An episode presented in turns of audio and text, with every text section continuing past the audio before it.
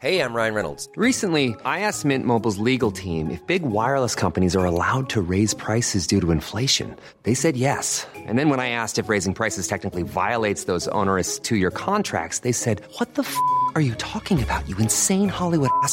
So to recap, we're cutting the price of Mint Unlimited from $30 a month to just $15 a month. Give it a try at mintmobile.com slash switch. $45 upfront for three months plus taxes and fees. Promo rate for new customers for limited time. Unlimited more than 40 gigabytes per month. Slows. Full terms at mintmobile.com.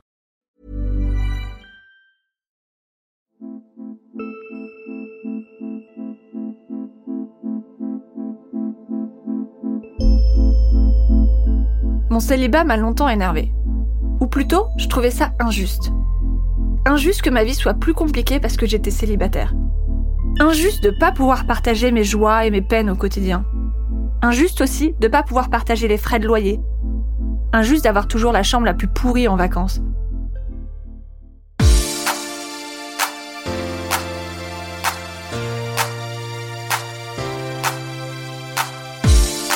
J'avais l'impression d'être privée de plein de choses. J'étais sûre qu'en restant célibataire, j'allais galérer financièrement, logistiquement et émotionnellement.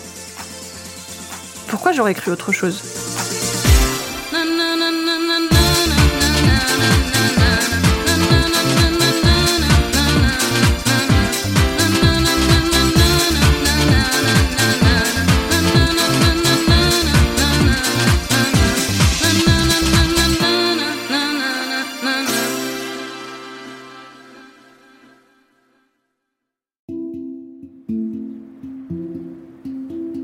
Autour de moi, quand j'étais plus jeune, il y avait très peu d'adultes célibataires.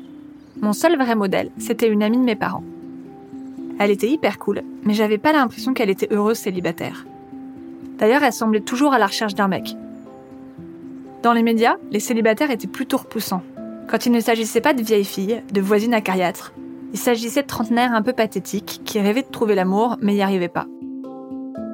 Dans la fiction, le célibat est presque toujours subi. C'est un état dont il faut sortir.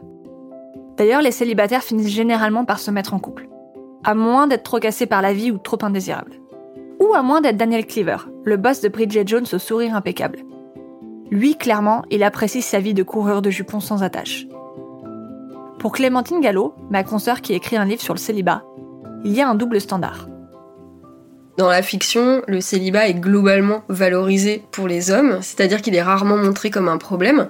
Euh, souvent, ce sont des personnages qui se suffisent à eux-mêmes et qui ne sont pas définis par leur célibat. Mais quand on est un homme célibataire, mieux vaut être aussi séduisant que Daniel Cleaver ou Marc Darcy. Sinon, on risque de tomber dans la case vieux garçon.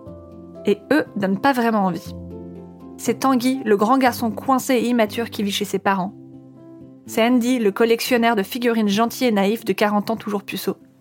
Et le vieux garçon, euh, c'est une manière de déviriliser aussi euh, les hommes qui euh, donc sont affaiblis par bah, leur absence de sexualité supposée ou leur sexualité avec eux-mêmes en tout cas. Il y a une psychologue américaine qui s'appelle Bella De Polo qui a un peu étudié tout ça et en fait elle a un autre mot qui est singleism en anglais pour évoquer tous les stéréotypes péjoratifs concernerait les personnes célibataires, donc l'égoïsme, des tares congénitales à cacher, donc le stéréotype de la vieille fille, du vieux garçon, etc. C'est pas anodin qu'on parle de vieille fille ou de vieux garçon. Ça sous-entend qu'on devient une femme ou un homme que dès lors qu'on est en couple. Quand on y réfléchit bien, on passe son temps à sous-entendre que la vie des célibataires pourrait être mieux. Quels et ils pourraient être plus heureux s'ils n'étaient pas seuls. Par exemple, quand on dit trouver sa moitié, comme si seul on n'avait pas encore atteint son état optimal. Dans notre culture, le couple est l'état ultime et le célibat un état transitoire. Clémentine Gallo trouve ça étrange que le célibat soit si dévalorisé. Bella de Polo, elle s'est demandé est-ce qu'on est réellement plus heureux quand on est marié? Est-ce qu'on est en meilleure santé? Et elle, sa conclusion, c'est qu'en fait, on ne peut pas établir euh, de corrélation entre euh, ces choses-là, et qu'à l'inverse, les personnes qui disent euh, se sentir isolées sont plutôt en couple ou plutôt mariées, et que les célibataires sont des personnes plutôt très bien entourées. Alors pourquoi le célibat a une si mauvaise image? Comme toujours, faut remonter un peu dans le temps. Euh, en fait, il y a un historien en France, euh, c'est Jean-Claude Bologne, euh, qui parle à propos du célibat d'une histoire de l'ignorance, notamment parce que la sociologie et l'histoire se sont beaucoup plus intéressés aux couples et aux structures familiales qu'aux personnes seules. simplement parce que le couple et la famille donnaient un statut en société, contrairement au célibat. Donc lui dit que le célibat n'a pas d'histoire. D'ailleurs, il n'est pas mentionné dans la Bible ni dans le Code civil. Mais on sait tout de même certaines choses sur l'histoire du célibat. Même si les attitudes envers le célibat ont été euh, multiples au cours de l'histoire, euh, on peut dire qu'on a retrouvé quand même globalement euh, une même inquiétude au fil du temps, qui est qu'il y aurait trop de célibataires et que ces derniers viendraient peut-être perturber l'équilibre social. Un exemple qu'on a, c'est dans la Rome antique, où il y a eu vraiment des siècles de chasse aux célibataires. on disait que c'était des meurtriers parce qu'ils n'engendraient pas d'enfants. Que ce soit sous la Rome antique, à Sparte ou au Moyen Âge, il y avait une obsession pour la natalité. La reproduction était vraiment le pilier de la société, euh, soit pour des raisons économiques, soit pour pouvoir faire la guerre, parce qu'il fallait de la chair à canon, quoi. Et donc, euh, pour les punir, on les taxait davantage, par exemple. Donc tout ça, c'était des moyens de faire rentrer les braves gens dans le, dans le droit chemin matrimonial. À l'époque des Lumières, où l'on voit tout sur le prisme de la nature, on considère que le couple est la condition naturelle des êtres humains. Et c'est un moment où on va vraiment diaboliser le célibat euh, parce que celui-ci serait contre nature et donc il engendrerait euh, le vice et aussi des problèmes de santé. Ça va euh, aller jusqu'au point où on, sous-entend que le célibat serait aussi la voie royale vers la criminalité puisque la plupart des criminels sont célibataires et donc voilà, la conclusion est vite tirée. On pouvait quand même être un ou une bonne célibataire si on se trouvait une place dans la société. Pendant longtemps, ça voulait surtout dire rejoindre l'Église ou devenir chevalier. Mais à l'époque des Lumières, il y a un peu plus d'options. On pouvait travailler comme domestique, rejoindre une corporation et à partir du 19e siècle, travailler dans l'enseignement. Et euh, avec euh, la modernité, il y a tout un célibat euh, laïque, donc non religieux, qui va émerger. Évidemment, ça ne sera jamais la norme, mais en tout cas, on, en voit quelques exemples. Il y a aussi pour les hommes les confréries, donc des, groupes professionnels, en fait, un peu comme les syndicats aujourd'hui. Il y a l'armée aussi qui va créer des contingents de célibataires. Enfin voilà, donc il y a plusieurs exemples. Le siècle des Lumières se caractérise aussi par une montée de l'individualisme les gens commencent à avoir des libertés individuelles. Avec l'amélioration des conditions de vie, notamment grâce à la révolution industrielle, ils peuvent de plus en plus s'émanciper du groupe social dont ils viennent. Ça fait pas si longtemps qu'on valorise euh, les individus en tant que tels euh, et qu'on arrête de stigmatiser euh, la solitude comme étant un problème social. Donc, donc forcément, on trouvait assez peu de personnes vivant totalement seules, en tout cas. Progressivement, les hommes peuvent assumer de ne pas vouloir se marier. Et grâce aux efforts des féministes, les femmes ont légalement de plus en plus de contrôle sur leur propre vie et commencent à pouvoir vivre sans dépendre d'un époux.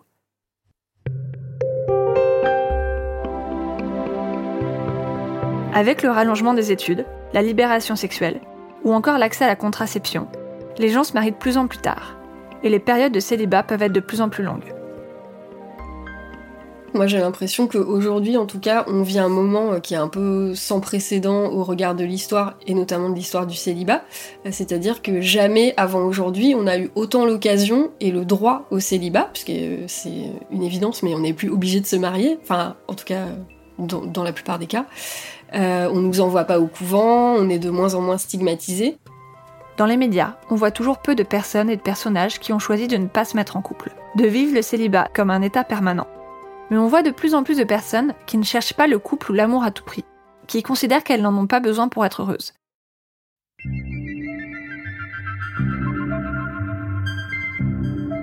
Depuis que j'assume mon célibat, je réalise à quel point les amitiés sont dévalorisées. Elles sont vues comme moins fortes que les relations de couple romantiques, même si elles durent souvent bien plus longtemps. Mais je me dis que ça n'a pas dû être tout le temps le cas. J'ai posé la question à Anne-Vincent Buffo, une historienne des sensibilités spécialisée dans la question de l'amitié. Euh, si on remonte euh, à l'Antiquité, à la période du Moyen Âge, c'est l'amitié qui prime beaucoup plus que l'amour. Les Romains considéraient que les amoureux étaient euh, vraiment ridicules. Ils se faisaient voilà, mener par le bout du dé, alors que ce qui était noble, c'était l'amitié, c'était le lien civique. Aristote dit bien que ça mettait de la chaleur dans des, liens qui, s'il n'y avait que la justice, seraient un peu froids. Donc vraiment, l'amitié au départ, c'est le lien le plus, fort qui existe entre les hommes, parce que c'est l'hospitalité aussi, c'est l'accueil de l'étranger. Vraiment, dans l'étymologie de, grecque de l'amitié, c'est ça. hein. Il y a un devoir aussi d'hospitalité, il y a un devoir d'être ami avec l'étranger qui arrive. À travers l'histoire, l'importance de l'amitié a évolué de façon inversement proportionnelle à celle du mariage. Au XVIIIe siècle, là, dans ce, de- enfin, chez Diderot, chez Chamfort, chez Rousseau, euh, l'amitié et l'amour sont quasiment au même degré d'importance. Dans les correspondances, il y a une espèce de d'affectivité euh, évidente où on abandonne les formules de politesse et euh, on se déclare des sentiments fervents. Euh, L'amour et l'amitié, les deux idoles de mon cœur, c'est ce que dit Diderot. C'est-à-dire, il, il tient à la fois, en même temps, son amour pour Sophie Volant et son amour pour son, et son amour amitié, enfin, pour, pour Grimm. À cette époque, l'amitié entre jeunes est valorisée. On pense qu'elle forme le caractère et prépare au mariage. Mais l'amitié est tout de même contrôlée. Il y a de bonnes et de mauvaises façons de socialiser. Il fallait que l'affection ne se joue pas sur un mode passionné. Donc, euh, dans les règles du monde des demoiselles de, de Madame de Maintenon, effectivement, il fallait faire attention à ce que les éducatrices n'aient pas des liens trop privilégiés avec certaines jeunes filles. Euh, Si on, observait que de- deux jeunes filles avaient des liens trop proches, on les séparait. Enfin, on faisait attention à ce que l'amitié ne soit pas trop exclusive. Parce que l'affect, forcément, ça crée du désordre. Ça peut créer des jalousies, des tensions, etc. De toute façon, pour les femmes, ces amitiés n'ont pas vraiment d'avenir. Bah, on considérait qu'il y avait une sorte de parenthèse hein, qui était la jeunesse, et puis euh, arrivé à l'âge du mariage, euh, dans les pays catholiques euh, surtout, euh, et dans la bonne société, bah, les femmes ne voyaient quasiment plus leurs amis. Quoi. Il fallait qu'elles se dévouent totalement à leur ménage. Et encore une fois, tout change au 19e. Au 19e, l'amour a remporté devant la scène autant l'amour romantique, qui était d'ailleurs plutôt adultérin, et, euh, et puis euh, l'amour conjugal, qui n'existait pas tellement auparavant. on a laissé les gens aussi choisir la personne avec qui se marier. Du coup, il y a un, fort investissement euh, sur, l'amour et sur l'amour conjugal. Les amitiés sont en marge des institutions. Ça, c'est Madame de Staël qui le dit très bien, avec, le tournant euh, effectivement du 19e siècle, enfin après la Révolution, finalement, euh, les femmes sont tellement tournées vers l'amour parce qu'il faut qu'elles trouvent une place en ce qu'elles sont rivales entre elles et qu'elles sont plus capables d'amitié. Et euh, elle dit aussi les hommes sont tellement en rivalité de concurrence dans la mêlée sociale qu'ils sont plus non plus capables d'amitié. Donc c'est pour ça que l'amour a gagné sur, sur l'amitié. Et puis à la fin du 19e, la société se met à chasser les homosexuels. Les hommes ne peuvent plus socialiser comme avant. Toute intimité devient suspecte. Michel Foucault euh, fait l'hypothèse que euh, justement on a dévalorisé l'amitié avec le soupçon d'homosexualité parce que ça crée des liens entre les gens qui pouvaient nuire euh, au pouvoir. Avant, dans l'époque médiévale ou, moderne, on pouvait pas vivre isolé, sans ça on survivait pas. Voilà. Donc c'était très fort en fait. euh, ça, passait par, euh, par aussi euh, les parrains marraines, des circuits qui faisaient que les gens étaient liés les uns aux autres. Dans une société plus atomisée, on préfère que les gens, justement, ne puissent pas trop se, se lier entre eux. Parce que ça pourrait créer effectivement euh, des circuits parallèles de, voilà d'alliances euh, et qui pourraient menacer le, le pouvoir central. Parce que je pense que aussi euh, dans la ferveur am- amicale, il y a souvent aussi euh, une ferveur peut-être utopique hein, de justement de partir de ce lien comme un lien euh, qui pourrait être le présage d'une société future. Ce qu'on observe beaucoup dans le socialisme utopique, quoi. C'est-à-dire que ce qu'on expérimente au quotidien euh, par le bas avec les liens qu'on a avec des amis, si on arrivait à le généraliser par la coopération, etc., euh, si on se faisait un peu des liens conventionnels du mariage, etc., on pourrait créer une société beaucoup plus harmonieuse. Il y a toujours un lien entre amitié et politique. Cette idée que l'amitié peut permettre de renverser le pouvoir est au cœur du féminisme. C'est en discutant ensemble, en comparant leur vécu, en s'entraidant, en s'unissant, que les féministes ont pu comprendre les mécanismes du sexisme et obtenir des droits.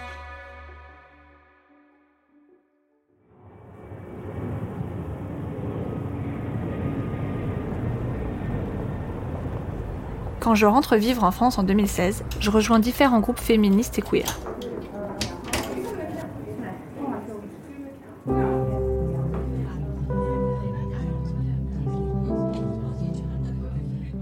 C'est dans ce contexte que je fais la connaissance d'Ariel, une journaliste féministe. Notre rencontre tombe à pic. Depuis ma rupture avec Izzy, j'ai décidé de prioriser l'amitié. Je réalise que j'ai besoin de nouveaux et nouvelles amies, qui auraient envie de s'investir, qui me pousseraient à me dépasser, à ouvrir mes horizons et imaginer de nouvelles façons d'être avec l'autre. Quelques semaines plus tard, alors qu'on s'était vu à peine quelques fois, Ariel me parle de son envie d'aller surfer. Je lui propose de me rejoindre à Bali. Elle prend son billet et me rejoint.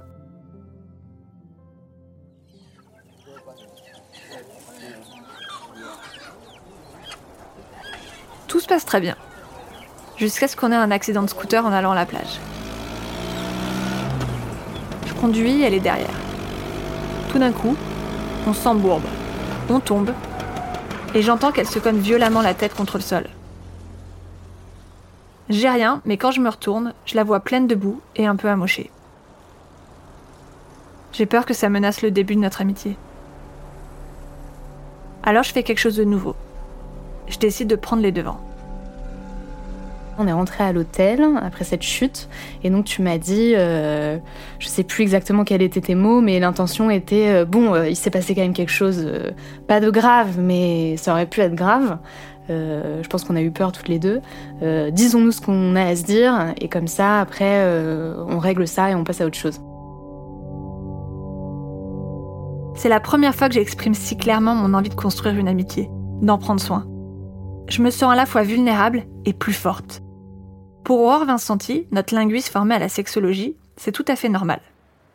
Pouvoir dire voilà ce que je ressens là maintenant, dans quel état de, chagrin, de colère, de joie euh, cette situation me met, ça c'est extrêmement difficile, beaucoup plus difficile que ce qu'on imagine parce que c'est une façon de montrer sa fragilité qui en réalité est une grande force. À mon sens, pouvoir avoir, la, avoir le courage de dire ce qu'on ressent, ça rend bien plus puissant que de se, de se cacher derrière... Euh, derrière des non-dits. Mais bon, ça, euh, je, pense que l'humain euh, a, peur aussi de parler d'émotions. Il y a peut-être un, une espèce de tabou euh, sur certaines nuances de la relation affective.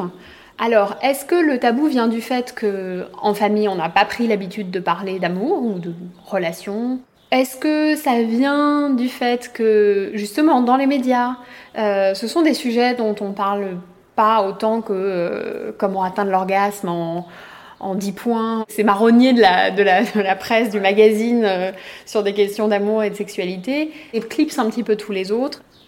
Après cette expérience, je suis devenue plus intentionnelle en amitié. Désormais, j'exprime plus ce que je ressens. Je dis à mes amis ce que j'attends et ce que j'espère de notre relation. Avec Ariel notamment, on a appris à se dire ce dont on a envie. Je pense que tu es la première personne avec laquelle j'ai pu imposer mes limites.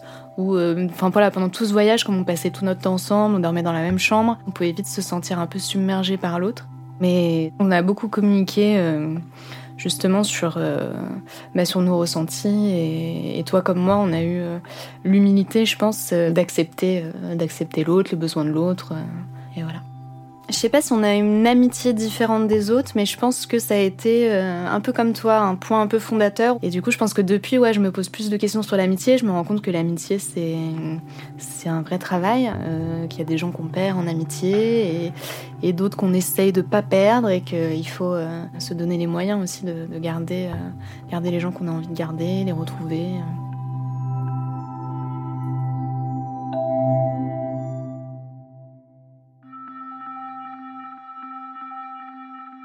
Passe et plus je suis convaincue qu'en amitié comme en couple, il faut savoir sauter dans le vide et exposer son intimité. Dire ce qui va pas, mais aussi ce qui va. Faire des compliments, montrer son appréciation, offrir des cadeaux et dire je t'aime. Il y a pas longtemps, j'ai même lu un article sur deux amies canadiennes qui, après avoir déménagé ensemble à Berlin, se sont mariées. Bon, le mariage est pas légal. Mais à part ça, tout a été fait dans les règles de l'art la demande en mariage, les pleurs, les tenues blanches le jour J, l'échange de vœux à l'américaine, les bagues, tout. Elles pourront toujours avoir des partenaires romantiques, mais leur priorité, c'est leur relation platonique. Elles ont prévu tout un futur ensemble.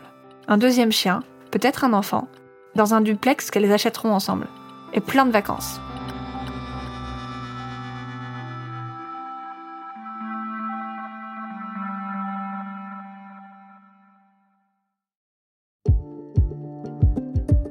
Sans aller jusqu'à se marier, de plus en plus de personnes souhaitent officialiser leur relation platonique, comme on officialiserait une relation romantique. Dire au monde entier que leur partenaire amical est une priorité dans leur vie, et qu'elles feront tout pour protéger leur relation. Certaines personnes, notamment dans la communauté asexuelle et aromantique, utilisent un terme pour les définir. Queer Platonic Relationship, QPR, des relations platoniques qui sortent des normes. Dans leur livre Big Friendship, How We Keep Each Other Close, Amina Toussaint et Anne Friedman parlent, elles, de grandes amitiés. Welcome to Call Your Girlfriend, a podcast for long distance besties everywhere.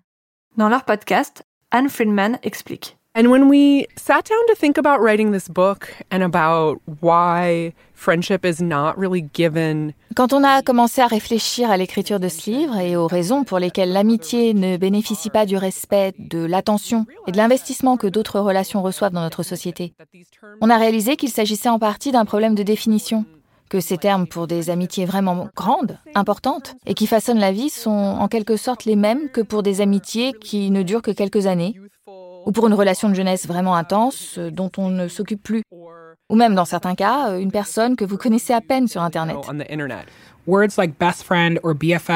Des mots comme meilleur ami ou BFF ne rendent pas compte du travail émotionnel d'adulte qu'on a investi dans cette relation. Maintenant, on parle de grande amitié parce que selon nous, c'est l'une des relations les plus valorisantes, déterminantes et les plus complexes qu'on peut avoir. Et puis, ce terme permet d'éviter d'hierarchiser les relations et de ne pas reproduire l'exclusivité qu'on retrouve dans les couples romantiques. Um, On pense aussi qu'une grande amitié, c'est pas une relation exclusive avec quelqu'un. L'amitié devrait être très grande en général et que c'est bien d'avoir beaucoup de personnes dans sa vie. On ne croit pas à ce système bizarre de hiérarchie où il y aurait qu'une seule personne qui serait exclusivement importante. Genre le polyamour, mais version amitié, vous voyez?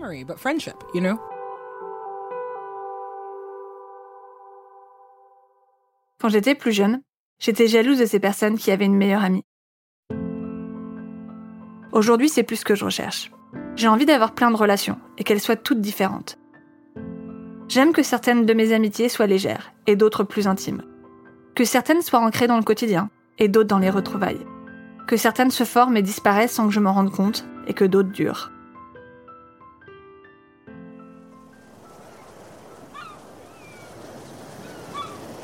En juillet 2020, je suis partie surfer une semaine avec Ariel. On était toutes les deux à des moments pivots de nos vies. J'essayais d'avoir un enfant depuis quelques mois déjà. Dans la vie d'Ariel, ça bougeait aussi. Elle avait acheté un terrain en Bretagne avec son partenaire romantique et avait la tête dans les plans de construction. Quand on surfait pas, on imaginait notre futur.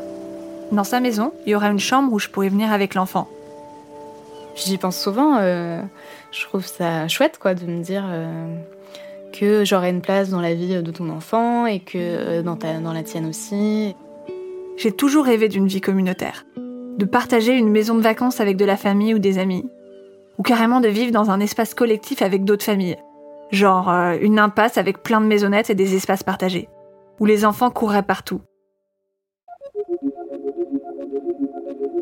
Je sais pas exactement à quoi va ressembler mon avenir. Mais voir de façon un peu plus claire qui va être dedans et comment, ça me rassure. Avec cette stabilité émotionnelle, je peux faire des plans, me projeter. Je sais que moi et l'enfant, on sera bien entourés. Bon, maintenant, il me reste plus qu'à lui donner vie. Et ça, c'est une autre paire de manches. Comment faire? Quel type de famille est accessible à un parent célibataire?